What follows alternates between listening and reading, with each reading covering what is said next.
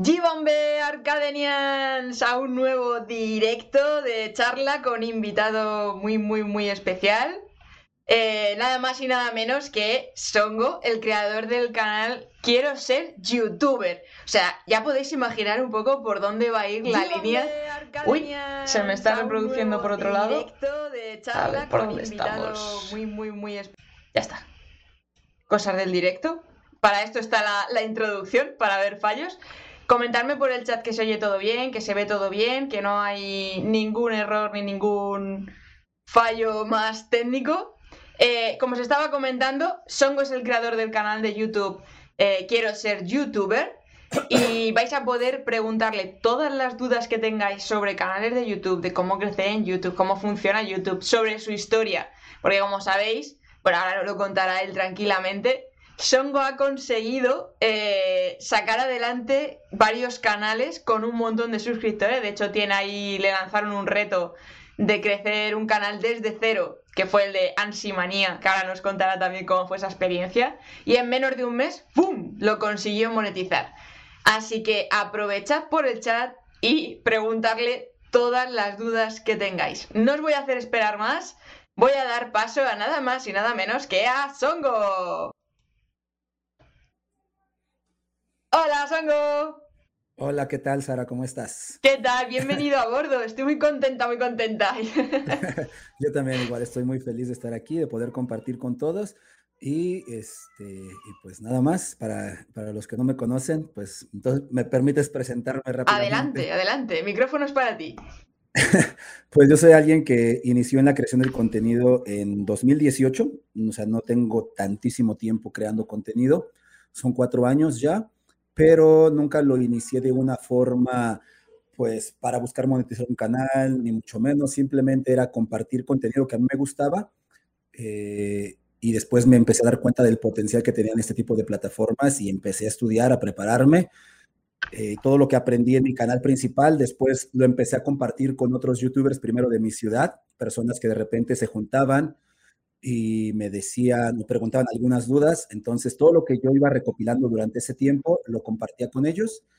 Y gradualmente eh, me dijeron, oye, ¿por qué no creas entonces un canal compartiendo esto con mucha gente que también pudiera estar necesitando, ¿no? Eh, de hecho, fue un, bueno, no sé, escucho doble. No sé qué es lo que está pasando. Yo me escucho doble, no sé si los demás me escuchan también así. En principio debería entrar todo bien, no te estamos escuchando nosotros doble. Ok, perfecto. Mientras ustedes me escuchen bien, me voy a quitar aquí un poquito los auriculares para no, no estar con ese, con ese sonido doble. Eh, y pues fue así que me lancé al, al, al reto de, de crear un canal desde cero enfocado a, a la formación dentro de YouTube, de cómo funciona la plataforma. Y cada vez, conforme más me metía, más me interesaba. Ahí fue, fue como surgió el canal Quiero ser youtuber. Eh, de hecho, también surgió como un reto porque mucha gente me decía, cuando yo, yo platicaba con ellos acerca de, de cómo funcionaban los algoritmos, cómo era que, funcionaba en general todo, ¿no? Toda la, la, comunidad que se va creando, todo el ecosistema de YouTube, mucha gente me decía, entonces, ¿por qué no lo aplicas? ¿no? Y fue ahí que comenzó esta idea y surge el canal de Quiero ser youtuber, eh, un canal enfocado pues realmente en aquellas personas que inician dentro de este mundo y que no tienen las herramientas o los conocimientos suficientes para entender cómo funciona. Yo siempre les he dicho, el problema de, de crecer en YouTube es que entramos a un mundo en el cual no conocemos las reglas y así es difícil crecer. Entonces, yo me dedico en la actualidad, o me he dedicado durante todo este tiempo, a investigar, cómo es el funcionamiento, para que, para que de esa forma las personas que van iniciando no tengan que pasar todo el proceso que nosotros pasamos como creadores, en el cual tuvimos que cometer muchísimos errores. Entonces, nosotros cometemos los errores y de eso lo compartimos a las personas y eh, para que no pasen por ese mismo proceso y que sea un poco más fácil esta vida de ser youtuber. Así es como, como me inicio en estos mundos. ¿Y qué tal ha sido ese, ese crecimiento, ese pasar de, de, empezar a crear contenido por gusto, por ayudar a los demás, a poder vivir ya de, del propio YouTube? Pues fíjate que fue algo bien, pues muy particular, algo, la verdad es que no es sencillo el camino del youtuber, la gente a veces idealiza y dice, es que ha de ser lo mejor, es como un sueño, ¿no? Y, y, algo que yo, yo identifico mucho aquí es que todo mundo quiere ser youtuber, mas no todo mundo está dispuesto a vivir el proceso que se requiere para poder serlo. Y ahí es donde muchos fracasan, ¿no? Porque se dan cuenta que no es tan sencillo. Al inicio nadie va a creer en ti y tú tienes que hacer todo. Tú tienes que ah, ser editor, tienes que eh, ser diseñador, tienes que buscar contenido, tienes que grabar, tienes que hacer un montón de cosas. Y muchas personas creen que solo es grabar videos, subirlos, listo, ¿no? Ya, ya vas a, a triunfar y no es, no es tan sencillo. La verdad es que yo cuando inicié eh, la parte de YouTube, te digo, yo lo hacía por gusto, pero después la necesidad me llevó a buscarlo o buscar verlo como una forma de vivir, porque en el momento que yo creaba ese contenido sin pensar en más, no, no estudiaba, yo no sabía nada de SEO, no conocía nada de estrategias, nada, nada, nada, simplemente era subir videos y ya. Entonces, cuando a mí me pasó una situación demasiado fuerte, personal, me quedé sin empleo, mi esposa eh, salió embarazada, estamos esperando un bebé, eh, los gastos eran muy altos, nos estaban consumiendo, y fue cuando yo empecé a investigar más sobre YouTube y me encontré con un video donde mostraban cuánto era lo que un youtuber podía llegar a generar. Y yo dije, yo quiero eso. Este, yo en la actualidad no te recomiendo iniciar por el dinero y lo digo de verdad porque eh, no debe de ser el motivo principal, el dinero es una consecuencia de, pero en mi caso, soy sincero, yo sí inicié por esa parte que decía, es que tengo que hacerlo. Y aquí lo que me ayudó mucho es que yo soy bastante obsesivo. Cuando me planteo algo, digo, lo voy a hacer y, me obsesiono tanto, no me interesa nada más que lograr ese objetivo. Entonces yo en ese momento tuve que conseguir otro trabajo, tenía doble trabajo, este, porque mi esposa por un problema médico no podía ya seguir trabajando, yo tenía que encargarme de, todo, de todos los gastos. Entonces eh, trabajaba en la mañana, trabajaba otro, tenía otro empleo en la tarde y en la noche me dedicaba a estudiar, estudiar sobre YouTube, entender, experimentar, investigar otros canales y dije, no, esto tengo que hacer. Me puse una meta de tres meses, le dije a mi esposa, vamos a hacerlo tres meses con todo, con todas las ganas del mundo, planear una estrategia, investigué muchísimo y en tres meses logré monetizar mi primer canal y a partir de ahí este, fue cuando vi todo el potencial que se podía, que podía tener este tipo de, de, de medios y, pues de ahí ya mi visión empezó a cambiar. Poco a poco empezó, empezó a generar más ingresos y también empezó a dar más estabilidad, eh, tanto en mi vida emocional, en todos los sentidos. En la actualidad es algo que a mí me, me, ha cambiado la vida y yo por eso estoy muy agradecido con las plataformas en general y por eso quiero compartir eso con las personas, ¿no? Porque es algo que se puede hacer, más como te menciono, no todos están dispuestos a hacer el proceso. Todos quieren el resultado, más no el proceso. Suele, suele pasar, o sea, el sacrificio que conlleva todo esto no, no lo suelen, o sea, es como que ya viene el resultado, pero no aceptan el, el proceso del sacrificio y el camino. Entonces, sí, es que, por ejemplo, en la actualidad, cualquier canal grande que tú ves, en verdad, mm, tuvieron que pasar años, tuvieron que pasar muchísimas cosas, muchísimos aprendizajes, muchos errores para poder estar donde están. Y la gente simplemente cree que son personas con suerte y no es así. O sea, tienes que estar, es obvio que también la suerte es un, factor que influye, juega aquí en esta ecuación, más no es determinante, no es lo que va a hacer que tú crezcas o no dentro de YouTube. Eh, y la gente a veces no lo entiende. Entonces, esperemos que, que con el contenido que nosotros creamos le mostremos a la gente realmente cómo es que funciona. ¿Y cómo es realmente cómo funciona? Mira, te lo voy a poner de una forma bien simple. Y esto eh, yo lo he dicho varias veces también en mi canal.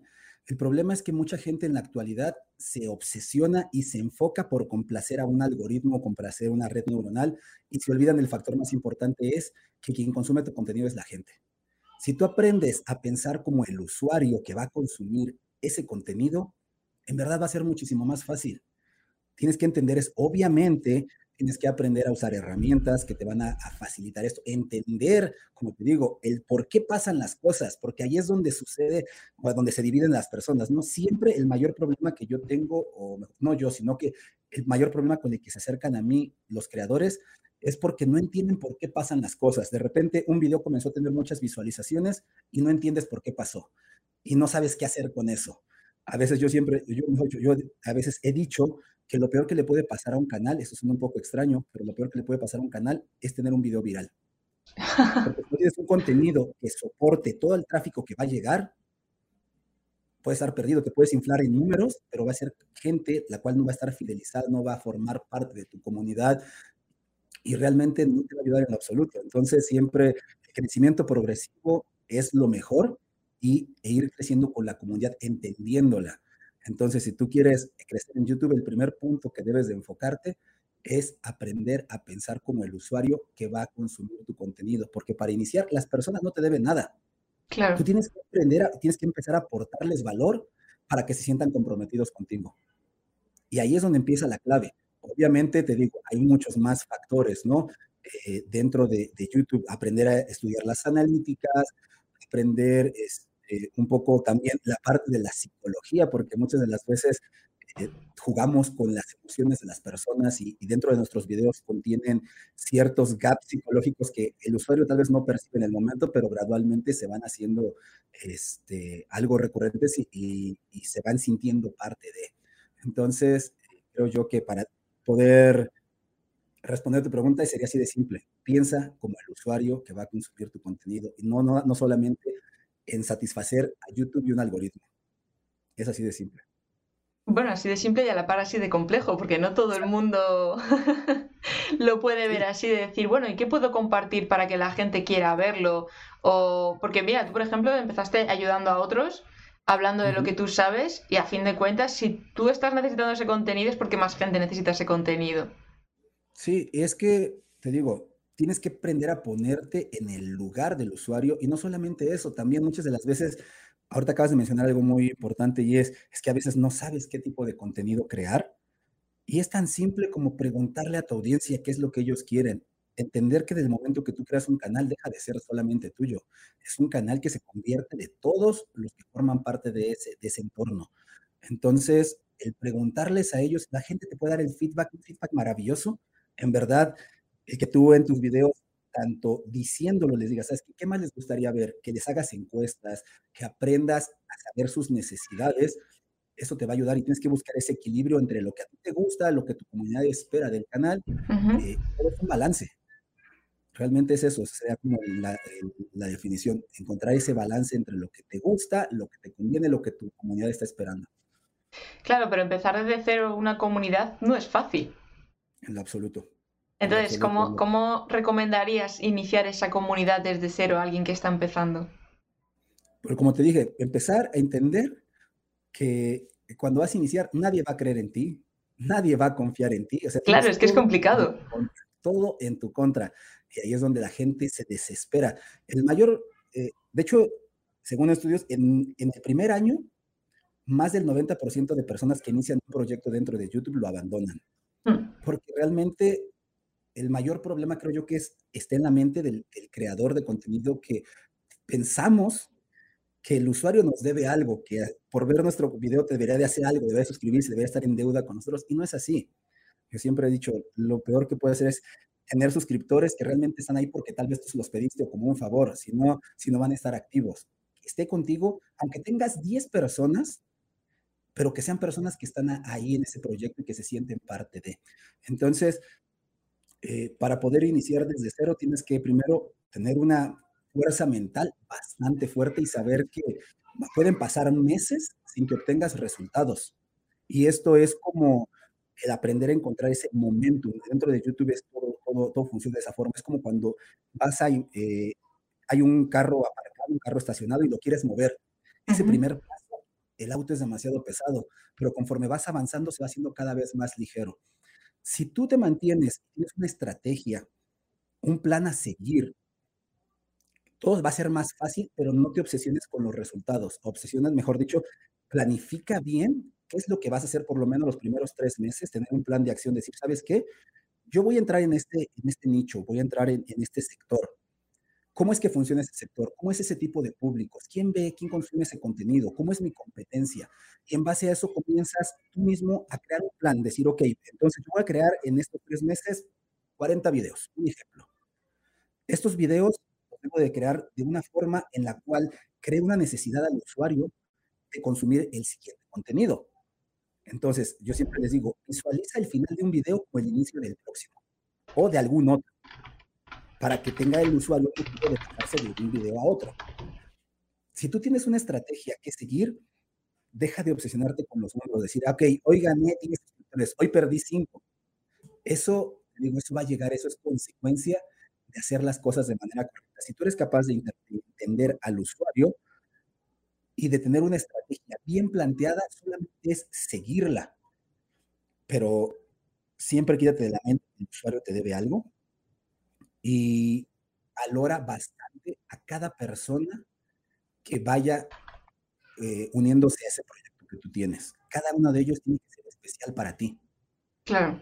Si tú lo haces sentir especial, en verdad, ese sentido de pertenencia es importantísimo dentro de YouTube. Y es por eso que mucha gente crea comunidades, pone un nombre a sus comunidades, es por eso que muchas personas crean ese vínculo con el usuario, porque es lo más importante.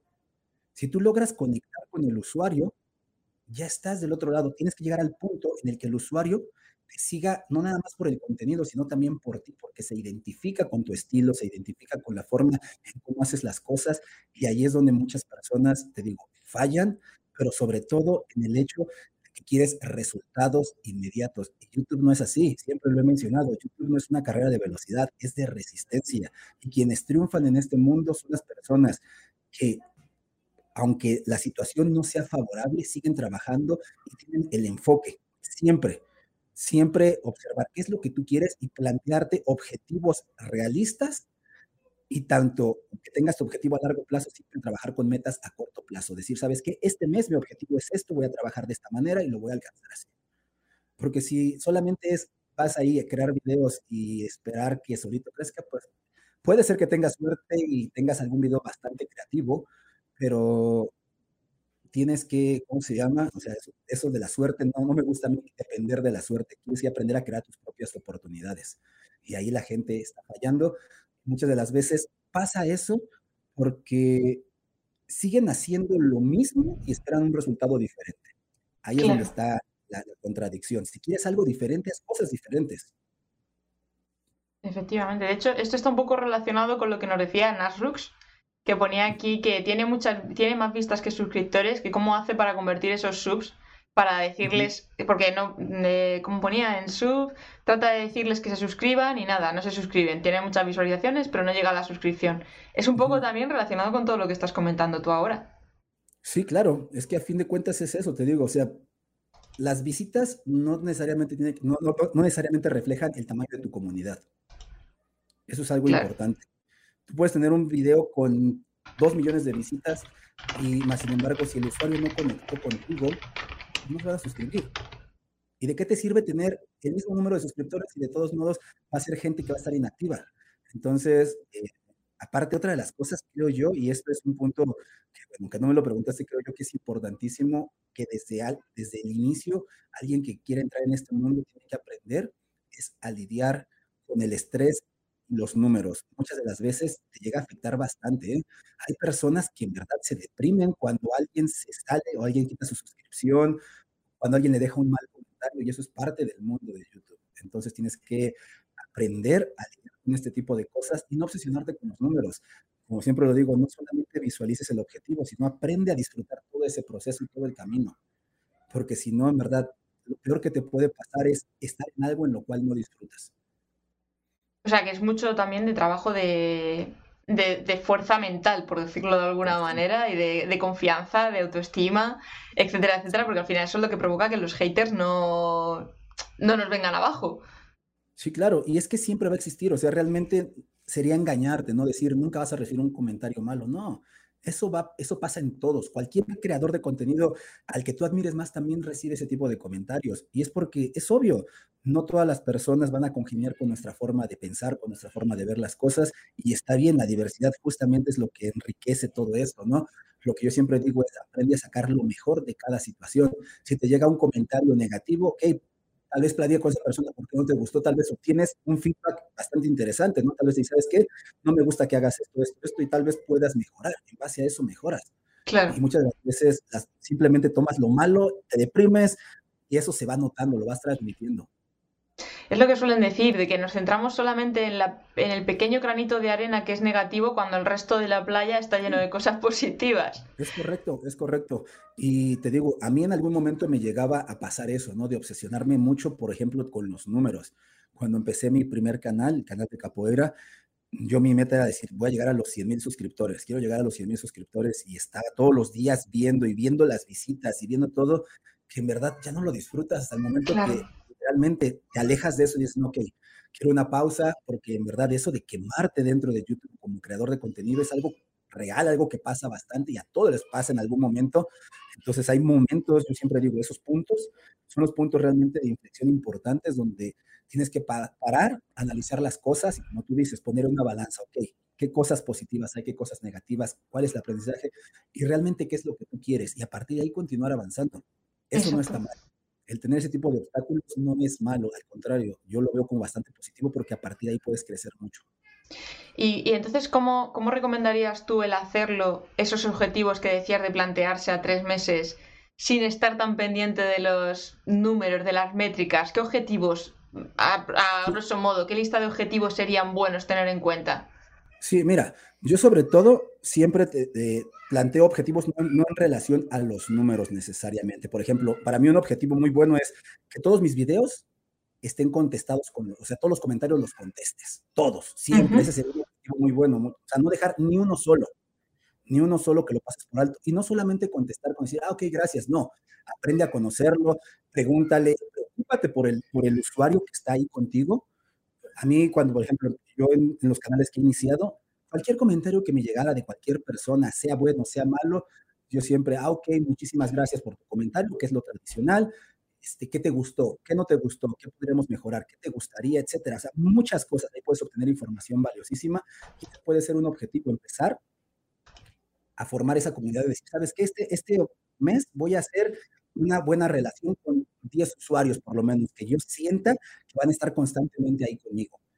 Obviamente, te digo, los números al inicio pueden llegar a, marear un poco porque son muchísimas cosas que tienes que ir aprendiendo dentro de, en cuestiones de analíticas, por ejemplo, de cuánta conversión estás teniendo, etcétera. Esos tipos de números sí es bueno aprenderlos. Una cosa es aprenderlos, más no obsesionarse.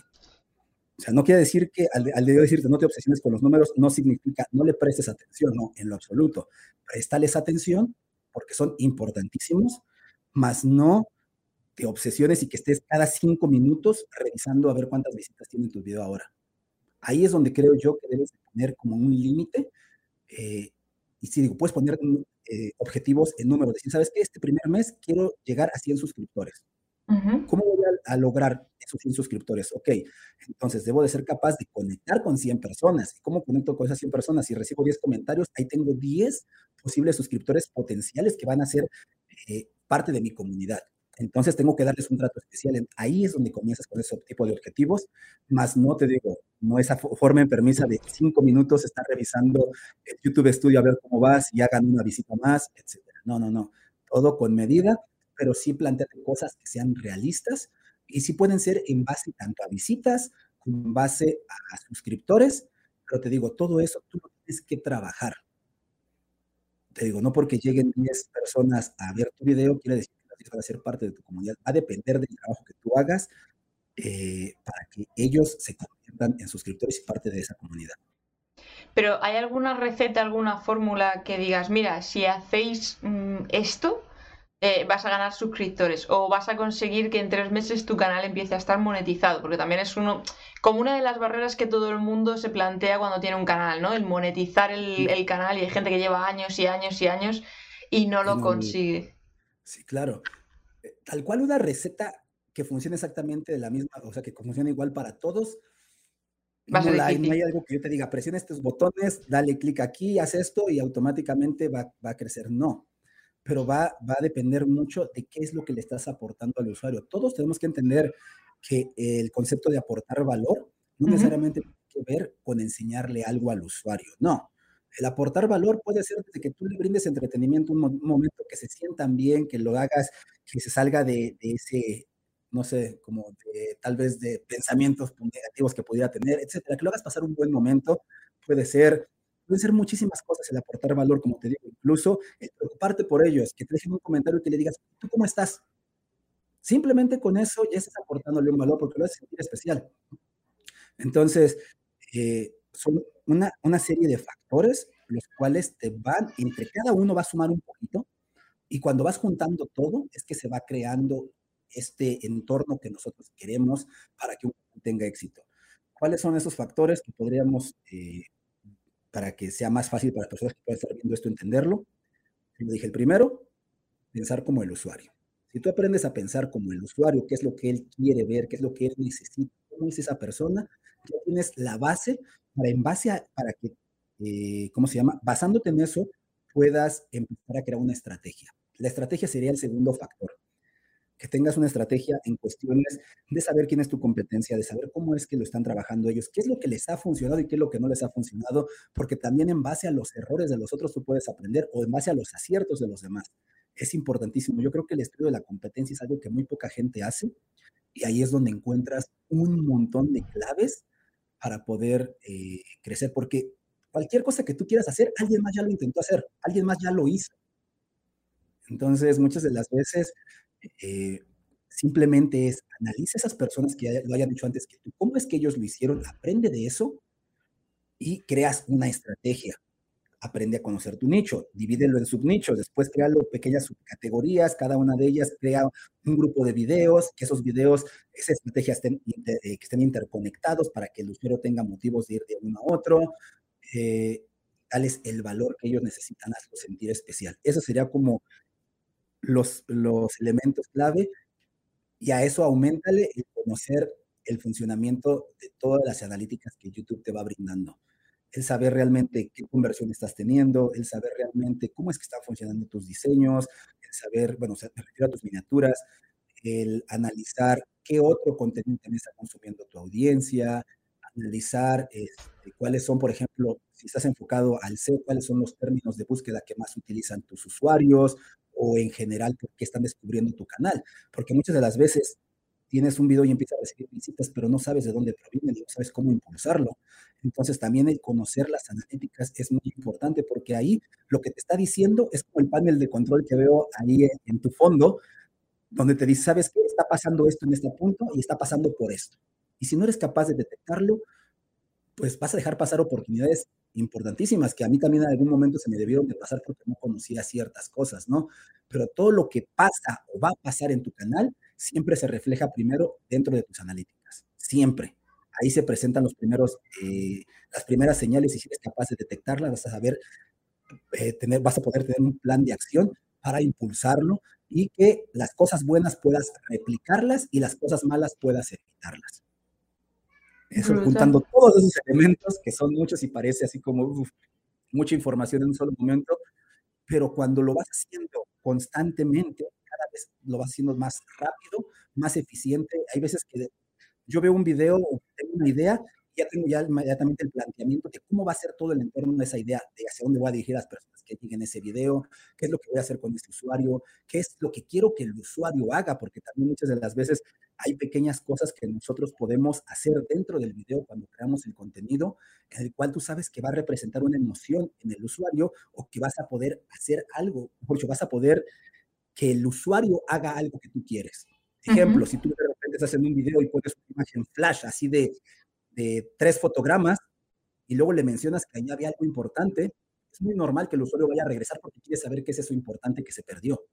Entonces ya estás logrando que el usuario tenga, eh, o mejor dicho, estás controlando hasta cierto punto, se escucha un poco feo el manipular y todo eso, pero... Bueno, pero se entiende. las cosas que el usuario puede hacer dentro de un video. Igual en los comentarios, muchas de las veces la gente dice que yo no recibo comentarios en mis videos. Y para empezar, tú debes de comenzar a generar esa interacción, de preguntarles algo, tanto en el video como en los comentarios fijados. Hazle una pregunta, conócelo. Preguntas simples, no, no que sea algo difícil de contestar. Pregúntale algo o simplemente dile, este, si te gustó, comenta con un emoji. Claro. Algo sencillo. Cosas, indicaciones simples para que el usuario las pueda hacer y gradualmente empieza tú a generar la interacción. Que si te dejaron un comentario, tú seas capaz de ese comentario generar 10 muchas de las veces yo siempre este, comparo la sección de comentarios de un video como platicar con cualquier otra persona, así como estamos tú y yo justo ahora. Si yo estoy aquí contigo y te digo, hola Sara, ¿cómo estás? Y tú me respondes, bien. Y nada más, me estás aportando la posibilidad de que yo siga contestando y siga platicando contigo. Si yo te pregunto, hola Sara, ¿cómo estás? Y tú me preguntas, yo muy bien. ¿Cómo te ha ido esta semana? Ahí ya me estás dando que yo te siga contestando y lo mismo pasa en los comentarios. Si tú te interesas por el usuario, por por preguntarle lo que sea y buscar formas de que él tenga la necesidad de volver a contestar, vas a empezar a crear una cadenita y a veces que me ha tocado tener comentarios en los cuales hago una conversación con los usuarios y eso fortalece ese vínculo y además genera más interacción. Así de simple. Brutal, lo habéis apuntado ahí todo, ¿no? Además por aquí por el chat están eh, muy a full con el tema de los shorts. Que lo típico de que suben un short, eh, ese short adquiere mucha visibilidad, alcance y demás, y les está repercutiendo, pero luego otros shorts no llegan. ¿Tú qué experiencia has tenido con el tema de los shorts?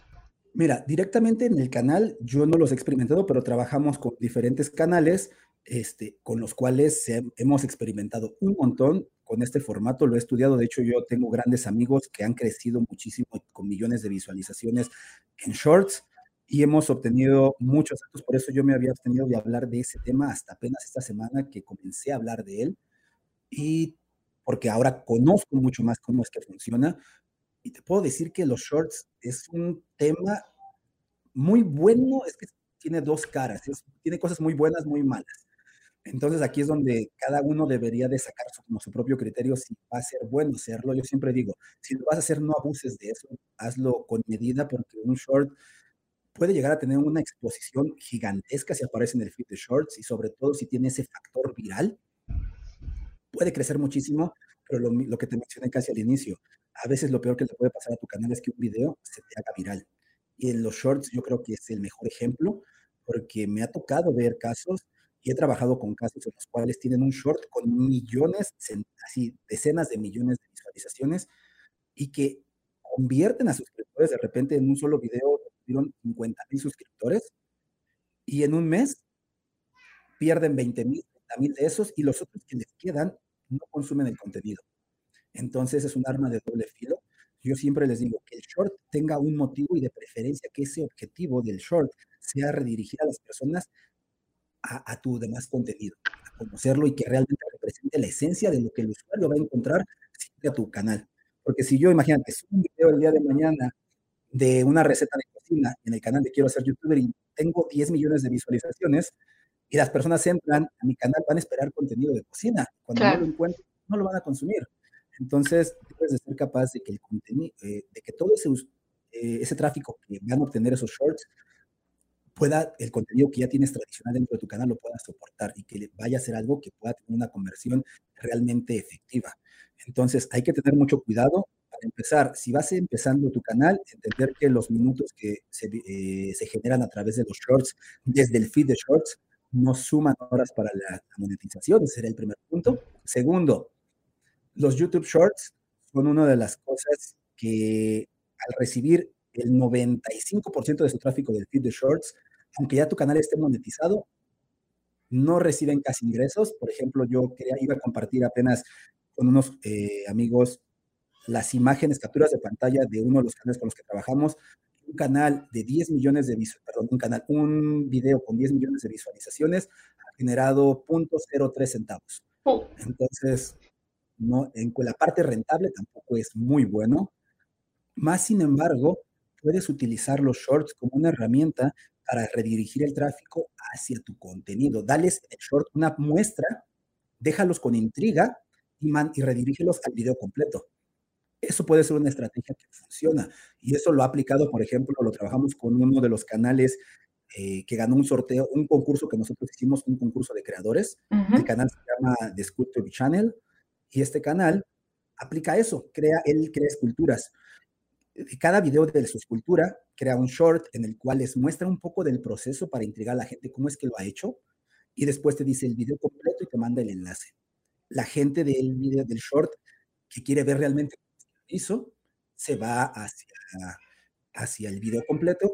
Yo siempre les digo, ver un short un, como un gancho para que la gente vaya al contenido sí puede funcionar bastante bien, pero si solamente esperas crecer en base a shorts, no te lo recomiendo mucho. Sinceramente, no es un formato que recomiende y sobre todo personas que ya abusan, que crean 10 shorts por cada video tradicional, cada video en formato horizontal. Y eso no es bueno. De hecho, yo me he encontrado algunos canales que no hacen vídeos largos y son todos vídeos short. Y claro, tienen como la pega o el problema de, joder, es que no crezco, es que tal, es que no termino de, de ganar en suscriptores por muchas visualizaciones que tengo. Y claro, es verdad que te miras su canal y es todo short que encima están reciclados de TikTok. Entonces, De hecho, tengo un, amigo, justamente estaba hablando con él antes de entrar aquí, él tiene un canal de estos que me acabas de mencionar, este, y hay ciertas cosas, incluso no sé si sabías, pero existe, eh, YouTube ha designado a ciertos, eh, ciertas personas que son moderadores de comunidades de shorts a lo largo del mundo en los cuales cada semana tienen, eh, ¿cómo se llama? Tienen conferencias con ellos, cuando tienen reuniones, en las cuales hablan acerca de los rendimientos, en las cuales hablan acerca de las estrategias, de lo nuevo que se viene en los shorts, etc. Y todos en el último mes han establecido que los shorts tuvieron su punto altísimo, pero en la actualidad están en un punto en el cual está decayendo. Por ejemplo, videos que normalmente subían que recibían, no sé, un millón de visitas, están recibiendo en la actualidad 50 mil, 100 mil visitas. Entonces se nota una caída bastante fuerte en el formato, porque obviamente ya pasó esa etapa, que era la, novedad, ¿no? En la actualidad, en cualquier lugar encuentras formato vertical, ya no es algo tan nuevo, y como lo mencionas, muchas de las veces es contenido reciclado, que a fin de cuentas no te van a seguir por te siguen por la persona que tal vez creó ese contenido originalmente. Muchas de las personas crean contenido eh, aprovechándose de la imagen de otras personas y después esperan que lo sigan por ellos mismos y no, no se puede. Es que al fin de cuentas no hay que olvidar que YouTube es una red social y como red social hay que socializar y entender que es totalmente distinto a TikTok, a Instagram, a cada plataforma es un mundo. Entonces hay que adaptar ese contenido a esa comunicación con tu comunidad. Es decir, en YouTube voy a centrarme que sea más mm, de posicionamiento por el tema del SEO, la exploración y tal, y esa comunicación por tener la oportunidad de tener vídeos más largos, ¿no? y luego ya Instagram más a modo mm, día a día, un diario de, de a bordo. Y TikTok más la parte creativa.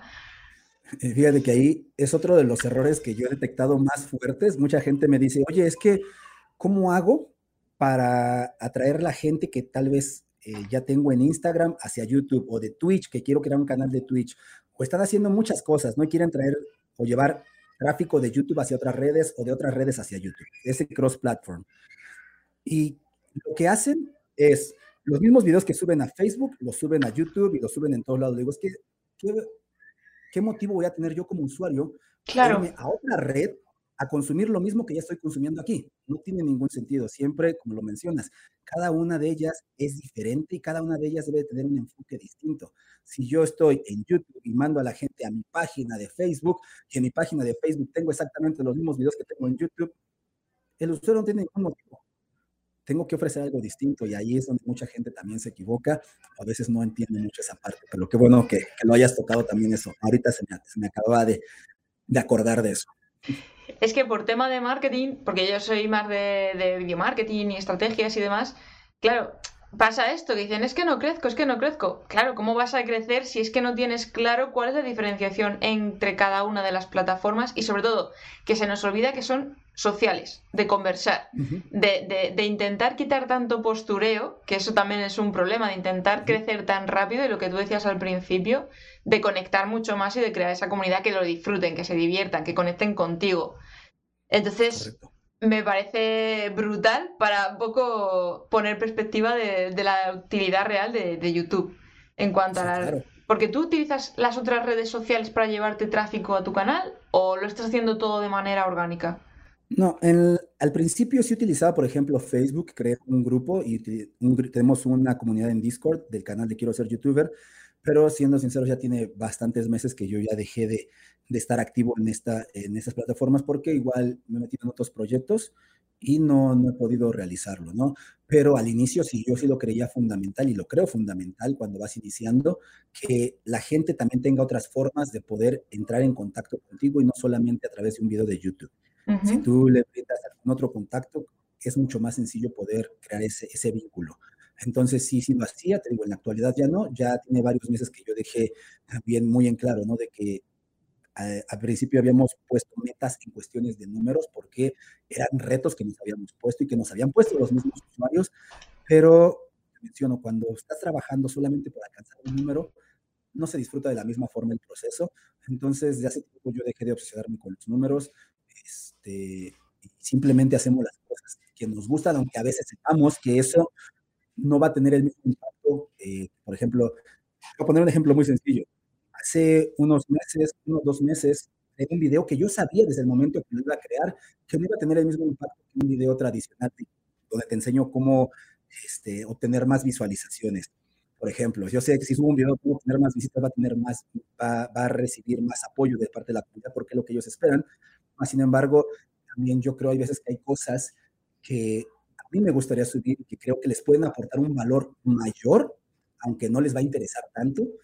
Y ese fue el ejemplo, ¿no? Subí un video hablando acerca de los impuestos sobre YouTube con, con mi contador, traje a mi contador al canal. Sí, lo vi. de todos los temas monetarios y este, obviamente yo sabía que eso no iba a funcionar de la misma forma, pero no me interesaba ya tanto porque, como te menciono, para mí es más importante aportar más valor de lo que yo pudiera recibir a, cambio. De hecho, a mí ese vídeo me resultó muy interesante. A ver, no, no, estoy en el mismo país y por tanto hay cosas que varían, pero sí que me despejó muchas dudas al respecto de cuando llega a monetizar el canal, esto cómo va a funcionar cuál es el siguiente paso que hay que tomar, porque muchas veces parece como, no, lo monetizas y ya está, vivir la vida con el dinero. Y pues se te olvida el tema de los impuestos, de cómo lo tienes que presentar, qué es lo que tienes que facturar. y aparte, ¿sabes algo que me da mucha risa? O sea, la gente piensa que llegas a monetizar tu canal, inmediatamente vas a ganar mil dólares. Cuando llega tu primer pago, sientes la decepción y dices, para esto he estado trabajando tanto, pero como te menciono, siempre es visualizarte hacia el futuro este, y, nada más, ¿no? Entonces, para los que estén en YouTube nada más por la monetización, créeme, no te va a llegar tus mil dólares el primer, el primer pago, jamás. De hecho, se recomienda 100% que puedan crear varias fuentes de ingresos que no sea solamente YouTube, sino que a través de su propia marca personal vendan un libro o hagan charlas, eh, presten algún tipo de servicio, etcétera, etcétera, porque solamente YouTube es muy, muy complicado. Es una plataforma que te va a dar un, te va a dar visibilidad y te va a permitir expandir esos proyectos que tú tienes. Eh, entonces, ¿es una fuente de ingresos buena? Sí lo es, depende también de muchos factores, obviamente el nicho en el que estés, las visualizaciones, entre muchas otras cosas, pero eh, la oportunidad que te da crear negocios alrededor de YouTube es impresionante, en verdad. Muchísimas oportunidades que hay y desgraciadamente muy poca gente le saca provecho y se enfocan solamente en generar ingresos a través de los anuncios de YouTube. Claro. 100%. Mira, por aquí preguntan, dicen, Songo tiene la llave mágica para crecer en YouTube. Por favor, pídele que nos revele el gran secreto que se lo está guardando. ¿Tienes pues algún secreto, Songo? pues es que es lo que te mencioné. Mira, vamos a, eh, no sé si te parezca que entremos en este tema, justamente hablando de lo mismo. Eh, hace unos meses, en octubre, para ser más precisos, el, la comunidad en un directo me retó justamente a que si era cierto lo que yo enseñaba, ¿por qué no iniciaba un proyecto desde cero? Ahí quería sin llegar. Darle, sin darle promoción, obviamente, porque si yo les digo, vayan a suscribirse a mi canal, aunque a la gente no le interese el contenido, mucha gente va a ir para allá porque ya te conocen. Por lo tanto, la regla era sin darle promoción, en un nicho en el cual nadie me conociera, en el cual, o sea, estuviera con las mismas posibilidades que tienen todos cuando inician, este, e iniciarlo aplicando todo lo que yo siempre he explicado dentro del canal y monetizarlo en tres meses. El reto fue monetizarlo en tres meses, lo logramos en uno solo. Yo flipé con eso. Entonces, eh, lo que te puedo decir es cómo es que nosotros hicimos la estructura, pero todo eso te digo, ya te lo mencioné en esta transmisión hasta cierto punto, y es que dije, bueno, el primer punto es, voy a pensar, si yo ya te dije ahorita que la clave es pensar como el usuario, tengo que entrar en un nicho en el cual no conozca nada, porque así de esa forma yo voy a ser el mismo usuario al que quiero llegar. Yo voy a saber, yo, yo tengo todas las preguntas que ellos tienen. Ahí fue donde estaba pensando entre hablar de un nicho de tecnología, por ejemplo, de teléfonos para trabajar con marketing y afiliados, de cosas así. Pero no me apasionaba, no sentí como ese, no me no conecté tanto con esa idea y estuve buscando varias ideas hasta que entró la parte de los NFTs, que cuando yo lo vi dije, ¿qué es eso? No tenían absolutamente idea de que era un NFT y que eran sobre todo los juegos NFT. Entonces en esos momentos dije, aquí encontré un tema interesante, lo primero que hice fue estudiarlo y analizarlo. Como te menciono, ¿quiénes fueron los que ya han hablado de esto? Porque el hecho que yo no lo conozca no quiere decir que nadie más lo conozca. Entonces, lo han hecho en la actualidad? ¿Cómo lo han hecho? ¿Qué puedo yo hacer de manera diferente? ¿Y cuál va a ser mi diferenciador para tener una ventaja sobre este tipo de, competidores? Eh, dije, entonces, ahora, ¿qué preguntas tengo yo? para empezar, ¿qué es un NFT? ¿Cómo se empieza? Y todo eso empecé a escribirlo. Me la pasé un día completo plasmando todas mis dudas en un, en un blog de notas. Después, mm. cada una de esas ideas lo iba, iba a hacer un video. Ahora, encontrar mi diferenciador. Todos los videos que yo encontraba de ese tema eran videos, para empezar, de 20 minutos, de 30 minutos, y dije, ok, yo puedo hacer eso en 5. Ahí tengo ya para empezar un, diferenciador. Si tú no eres capaz de encontrar un diferenciador, ¿por qué la gente te va a ver? Habiendo miles de opciones, ¿por qué van a elegir a ti? Claro. Y ahí es donde también, otra, ahí fíjate, eso lo había saltado antes. La gente tiene que entender que si no tienes algo que te haga distinto a los demás, no tiene ningún motivo la gente para consumir tu contenido. Tienes que ser creativo y la parte de la creatividad, ahí es donde mucha gente a veces falta, ¿no?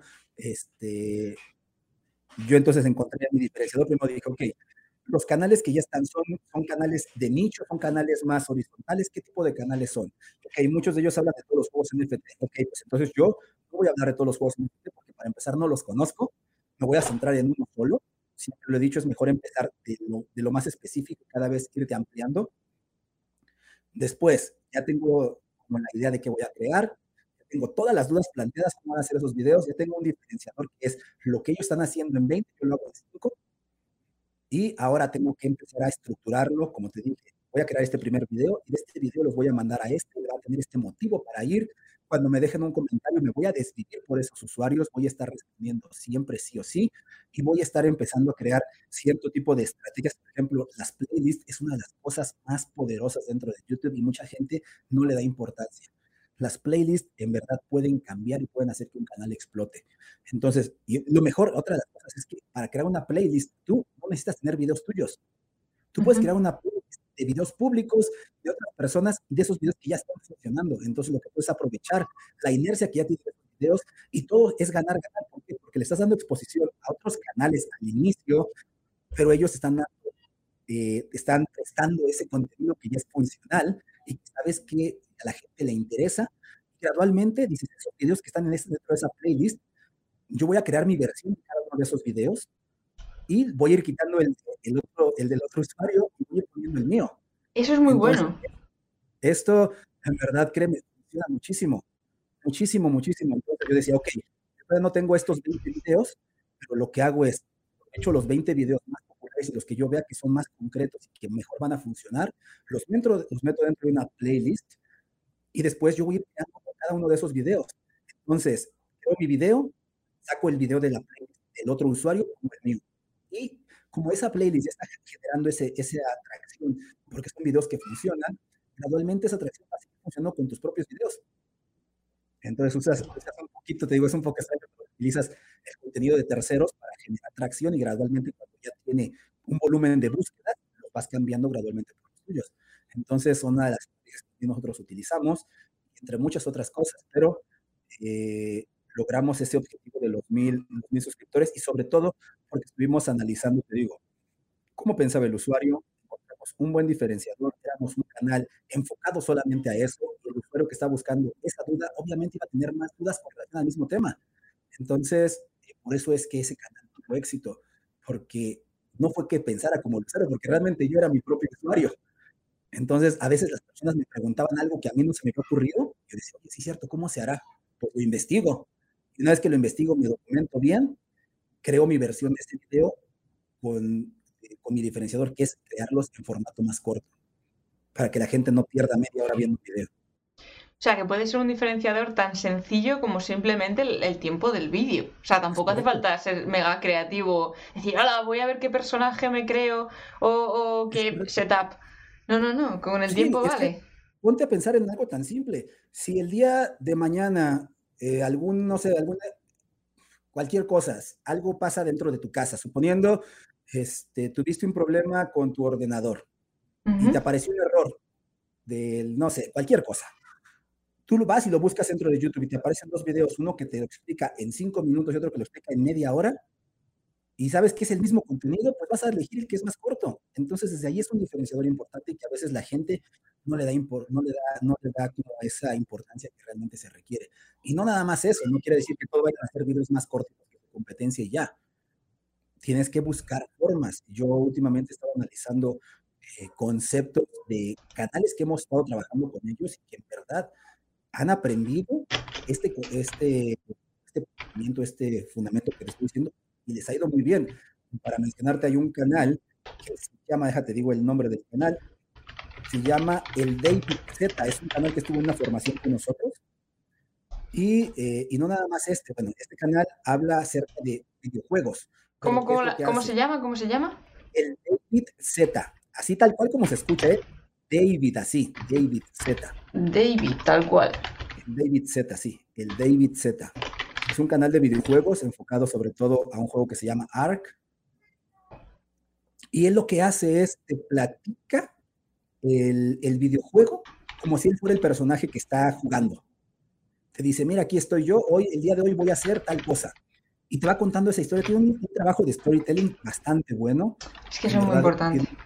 Sí, sí, sí. El aprender a enganchar a las personas con lo que estás contando dentro de tu video es buenísimo y él lo hace muy bien. O para ponerte otro ejemplo, para no entrar como de lleno en un solo tema, si tú visualizas, por ejemplo, un canal de psicología, ¿cómo lo visualizas? Tú visualizas una persona muy formal, tal vez, hablando de aspectos técnicos, etcétera, etcétera. Sin embargo, si tú rompes ese estereotipo, créeme, hay algo que en la mente de un oh, como que va a chocar, ¿no? Y él lo que hace es analiza psicológicamente personajes de anime. Entonces, solamente eso, él te manda la perspectiva de, ¿sabes qué? ¿Por qué este personaje es de esta forma y por qué se comporta así? Desde el punto de la psicología. Él conecta con dos grupos diferentes. Claro. Y en verdad tienes, tienes formas, tienes un potencial distinto, tienes algo que le da un motivo al usuario para consumir tu contenido. Porque no es el típico canal. Entonces también busca la forma de diferenciarte y como tú lo mencionaste, a veces el diferenciarte no tiene que ser algo tan complejo, vete a lo simple. Simplemente es eso. Crea lo mismo que los demás, pero con algo que lo haga único. Esa es una buena frase ahí lapidaria. Por ejemplo, con el de Ansi, el de Ansi Manía, el canal de Ansi Manía, ahí estabas comentando que cosas que tú aprendías las grababas y las publicabas en ese canal. Claro, eso también impulsa a romper un poco ese síndrome del impostor, de decir, joder, no soy experto en un tema, ¿cómo la dice voy a estar hablando de este tema? Tú, sin embargo, fuiste publicando fuiste documentando ese proceso de aprendizaje con ANSI. Es correcto, es que yo lo he mencionado. Para poder tener éxito, poder crear contenido de éxito, tienes que tener tres factores fundamentales. Primero, tienes que tener un mercado, o sea, tienes que tener gente que quiera consumir ese contenido o que le interese ese contenido. Segundo, que te guste, que te apasione, que disfrutes crearlo. Y tercero, y aquí es donde es el punto que más, más te deja jugar con él, que es el ser bueno, tener conocimientos de ese tema. Ese último, lo digo, es muy, te deja mucho en él. ¿Por qué? Porque no y ahí es donde mucha gente piensa que tiene que ser el mejor del mundo para poder hablar de eso. Tiene que tener, tiene que tener con la autoridad para decir, yo digo esto en ciertas cosas sí, ¿no? Por ejemplo, si vas a hablar de salud, quieres decir, ¿sabes qué? No, ahí tienes que estudiar, obviamente, tienes que tener conocimientos. Y este, lo, bueno de YouTube, por ejemplo, en mi caso de Aximanía, yo no, yo no era un experto, te digo, yo estaba aprendiendo y, y sabía las necesidades que tenía en esos momentos de eh, todos los usuarios y gradualmente vas aprendiendo, cada vez vas a ser mejor. Entonces, eso también es una forma también a ti mismo de sacarte de tu zona de confort y, de seguir avanzando. En la actualidad, si yo me viera, eh, o mejor dicho, si yo pudiera hablar con el yo de ese entonces cuando empezó a crear Aximanía, en verdad es una diferencia abismal lo que sé ahora con lo que sabía en esos momentos. Entonces el canal a mí me funcionó también tanto para poder hacer este reto, pero sobre todo para aprender algo que me interesaba y cada vez ser más competente, más competente dentro de esto. Claro, en ese sentido, eh, por ejemplo, para cuando alguien quiere empezar un canal y superar ese récord de monetizarlo en un mes, ¿tú qué pusiste en balanza? ¿Más la cantidad o la calidad de esos vídeos? Aparte de la diferenciación y el aprendizaje y demás. porque muchas veces esto me lo preguntan mucho. Si vas iniciando, sí es importante, yo creo que un poco más la cantidad. O sea, la calidad No tienes que poner, grabarte con una cámara que esté en 8K y que tengas el mejor setup en lo absoluto. Con que el contenido sea lo suficientemente interesante y que esté aportando realmente lo que está buscando el usuario es más que suficiente. La cantidad al inicio sí es muy importante, sobre todo para tener una base de contenido que el usuario pueda consumir, porque no hay peor cosa que encontrarte un canal buenísimo y que entres al canal y solamente veas un video. Y dices que quiero ver más y te das cuenta que ese video lo publicó hace cuatro meses. Entonces ya no te da la confianza y no, ¿para qué te vas a suscribir algo en lo cual sabes que no está activo, y, aunque te haya encantado? Entonces, al inicio, siempre es importante tener una base de contenido que el usuario pueda consumir y gradualmente ve buscando una, lo que yo menciono como una velocidad de, una velocidad de creación de contenido que sea lo más parecida a la velocidad de consumo que pueda tener el usuario porque muchas de las veces nos enfocamos tanto por crear tantos videos, muchas de las veces no está funcionando. No todos los canales tienen que crear videos diarios, hay que ver cómo es nuestro usuario, cómo es que se comporta. Por ejemplo, los canales de videojuegos, es algo que las personas pueden estar un día viendo videos de ese videojuego porque los videojuegos es algo que, que se hace como una adicción y cada vez quieren más, más, más, más, más sin embargo, hay otro tipo de canales en los cuales tienes que llevar un contenido más controlado. Este, el usuario, aunque tú le brindes 10 videos al día, no va a poder consumir los 10 videos al día. Entonces, simplemente puedes estar perjudicando a tu canal y gradualmente vas a tener ese balance entre el número de videos que creas de acuerdo a cómo lo está consumiendo la audiencia. Si tú creas, por ejemplo, un video cada semana y suponiendo tienes mil visitas y de repente empieza a crear tres videos a la semana y ves que esos videos cada uno empieza a generar 200 visitas, te está diciendo que el usuario no está consumiendo a la misma velocidad que tú lo produces. Claro. Entonces, tienes que buscar ese, ese balance. Pero al inicio sí es más importante la cantidad. Por lo menos tener unos 10 videos que el usuario vea y que te mantengas activo. Y jamás pasar más de una semana, ya dos es demasiado sin crear contenido, porque si tú no le ofreces lo que el usuario está buscando, alguien más lo va a hacer siempre. Y que además le permites a YouTube darle información acerca de lo que consiste tu canal y poderte ir posicionando. Y, y eso, claro, nos lleva ya a la parte de, del algoritmo de YouTube. El tema de qué es mejor, posicionamiento por el buscador o, el, eh, o aparecer en exploración. Porque, claro, ha habido algunas charlas en las que nos han dicho tienes que escoger cuando creas un vídeo estar o en posicionamiento por buscador o en aparición por exploración. ¿Tú ahí qué, consejo darías? Depende de, tus objetivos también, porque, y no nada más de tus objetivos, depende del tipo de contenido que tú creas, porque hay contenidos que no están tan, tan perfilados hacia el SEO, que aunque puedas hacer algo de optimización, no, no está enfocado ese video a obtener tráfico de búsquedas, más sin embargo, por ejemplo, entender que un tráfico, obtener tráfico acerca de las búsquedas, obtener el posicionamiento, es algo que te va a dar muchísima libertad en, muchos aspectos. Por ejemplo, si el día de mañana yo me voy de vacaciones un mes sin publicar ningún video, yo sé que mi canal sigue recibiendo el mismo tipo de tráfico por los videos que están posicionados. Entonces, eh, los videos por posicionamiento es algo que va a tener un crecimiento lento, progresivo y a lo largo de los años, algo literalmente a, verlo al mucho al futuro.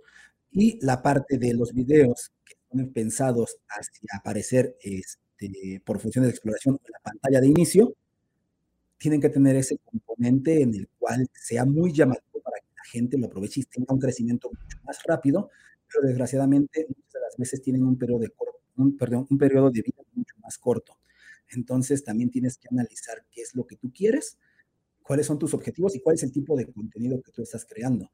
Porque, por ejemplo, si creas un contenido de blogs en los cuales hablas nada más de tu vida personal, etcétera, la gente no va a estar buscando de tu vida personal.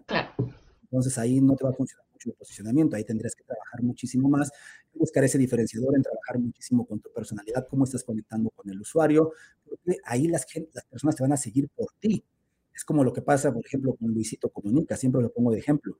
En la actualidad te da igual lo que, lo que él hable, porque solamente lo sigues por él, por cómo quieres que haga ese video. A mí, por ejemplo, me gustan mucho los videos de Stick. Y a mí. Me gusta ver, ajá.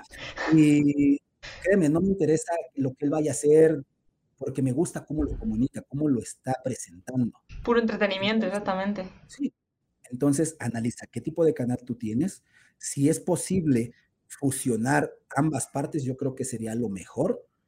Ejemplo, si tú vas a hacer un blog de tu ciudad, paseando, etcétera, o comiendo en tu ciudad, puedes aprovecharte obviamente del factor de que hoy sabes que me comí 25 pizzas en tal lugar, etcétera. Pero también puedes aprovechar de la parte de los términos de búsqueda del SEO para poder ese video gradualmente posicionarlo para ciertas cosas. Por ejemplo, que pongas en el video, me comí, o no sé, 25 pizzas, tal vez. Más sin embargo, también lo enfoques al dónde comer en tal ciudad. Ahí ya estás matando dos pájaros de un solo tiro y las personas que vayan hacia cierta ciudad buscan dónde comer, qué cosas conocer, qué cosas visitar, etcétera. Entonces, puedes siempre aprovechar un poco lo mejor de ambos mundos, pero te digo, cada, contenido es distinto, no podemos compararlos entre sí porque son enfocados para públicos distintos, uno en el que el público realmente tiene una necesidad, está buscando algo, y la otra en la que no, simplemente entra a YouTube, como muchos, muchas de las veces entras a YouTube porque vas a buscar algo, simplemente a ver qué hay. Sí, un Netflix. Exacto. Entonces, yo a mí me pasa mucho eso, que de repente abro a ver qué hay. Y voy deslizando hasta que algo interesante. No necesariamente es un buscador, obviamente también, te digo, no todos los canales o no todos los videos o formatos de videos están pensados para la optimización. Entonces también hay que obsesionarnos nada más el SEO. El SEO es una parte importante, más no es el todo dentro de YouTube. Brutal. Mira, por aquí preguntan eh, ¿qué, tipo de micrófono recomendarías para un gameplay? Para gameplay. Sí. Mm, es que depende de, de, los presupuestos. Va a depender muchísimo de otras cosas, pero yo lo que siempre digo es, cualquier cosa que realmente te permita comunicar lo que tú quieres, es bueno. Incluso un micrófono de solapa, lo puedes conectar a una PC, lo puedes tener aquí contigo, no va a estar chocando con él, no te va a estorbar a la, visión ni nada por el estilo. Es bastante funcional y los encuentras 3, 5 dólares. Entonces, yo siempre lo que digo es, si tienes las posibilidades, pues sí hay micrófonos muy buenos, pero te digo, eso va a depender completamente del presupuesto de cada persona y nada más debes de, de en que cumpla la función de la mejor manera posible. o sea, con que no se escuche, está bien. Perfecto. Una última pregunta y ya, y ya te dejo, Songo, que ya hemos cumplido la hora.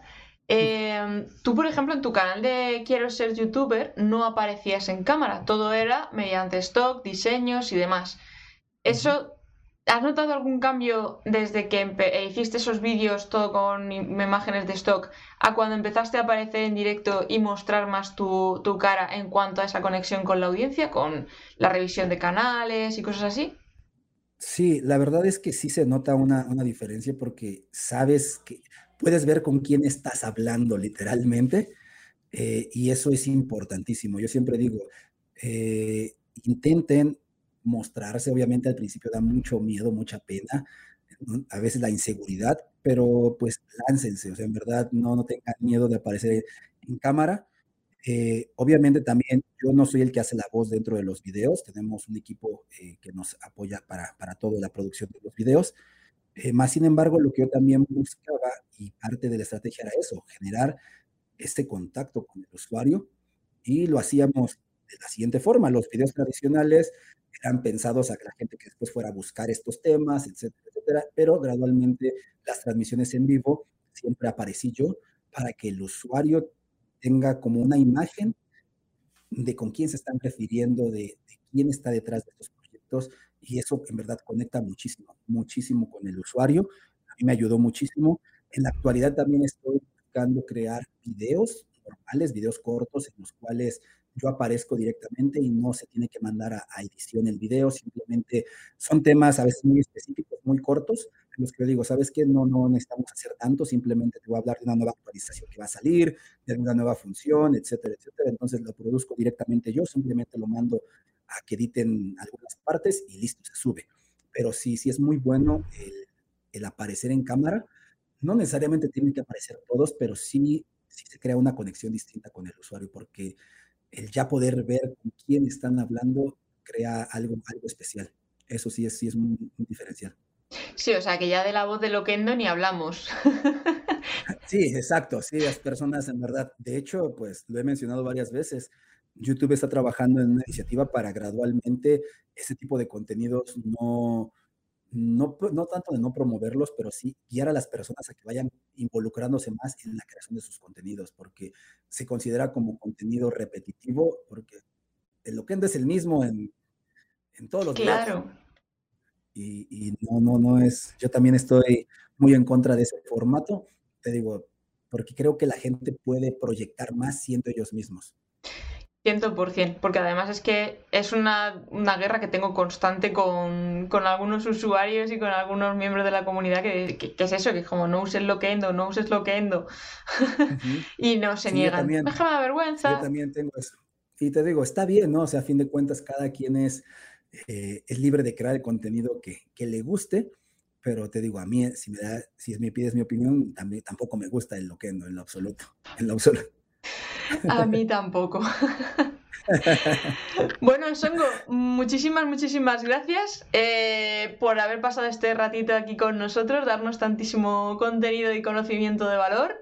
Y nada, el micrófono para ti para despedirte, donde te pueden encontrar, aparte de tu canal de YouTube de Quiero ser youtuber, todo lo que quieras promocionar, a tope con ello. Pues realmente promocionar no tanto, me gustaría más como aprovechar el espacio para, para, dar como los consejos finales y lo que siempre he mencionado. En verdad, eh, YouTube, lo mencioné hace rato, no es una carrera de velocidad, es más resistencia.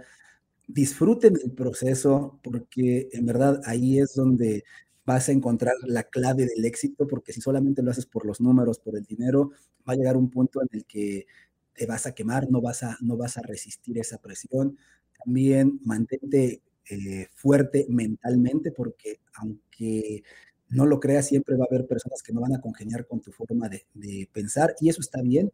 Así es que nada más aprende a tomar siempre lo mejor. YouTube es un mundo en verdad hermoso, pero requiere bastantes sacrificios. Analiza cuánto estás dispuesto a dar, porque es la misma forma en la que vas a recibir. Y pues nada más te agradezco en verdad muchísimo por el espacio. Espero yo que esto tal vez inspire a las personas que quieren empezar dentro de YouTube. Y no lo pienses mucho, simplemente da el primer paso. No esperes a tener el mejor equipo para poder iniciar un canal. En verdad, este, muchas de las veces las personas se limitan por eso y dicen, voy a empezar cuando tenga una buena cámara, cuando tenga un buen micrófono. Y no es así realmente si tú compartes las cosas con pasión, vas a conectar con personas y eso es lo más bonito de YouTube, de crear ese tipo de lazos y el poder compartir con las personas las cosas que te apasionan. Así es que disfruten el proceso. Totalmente, o sea, no hay mejor frase para el cierre de este directo. Muchísimas gracias, Songo. Un abrazo gracias enorme. a ti por la invitación, en verdad, y gracias a todos que nos acompañaron aquí. Y bueno, espero yo que, que, les haya contagiado un poquito de esto, de lo que es el ser, el mundo de, del ser youtuber. Y gracias nada más. Cuando gusten, aquí estamos para, para seguir trabajando todos juntos. Seguro que, vamos, han estado ahí apuntando que mando folio. gracias, gracias, Sara. Un abrazo enorme, Songo. Chao. Un abrazo, que estés muy bien. Chao, chao. Igualmente.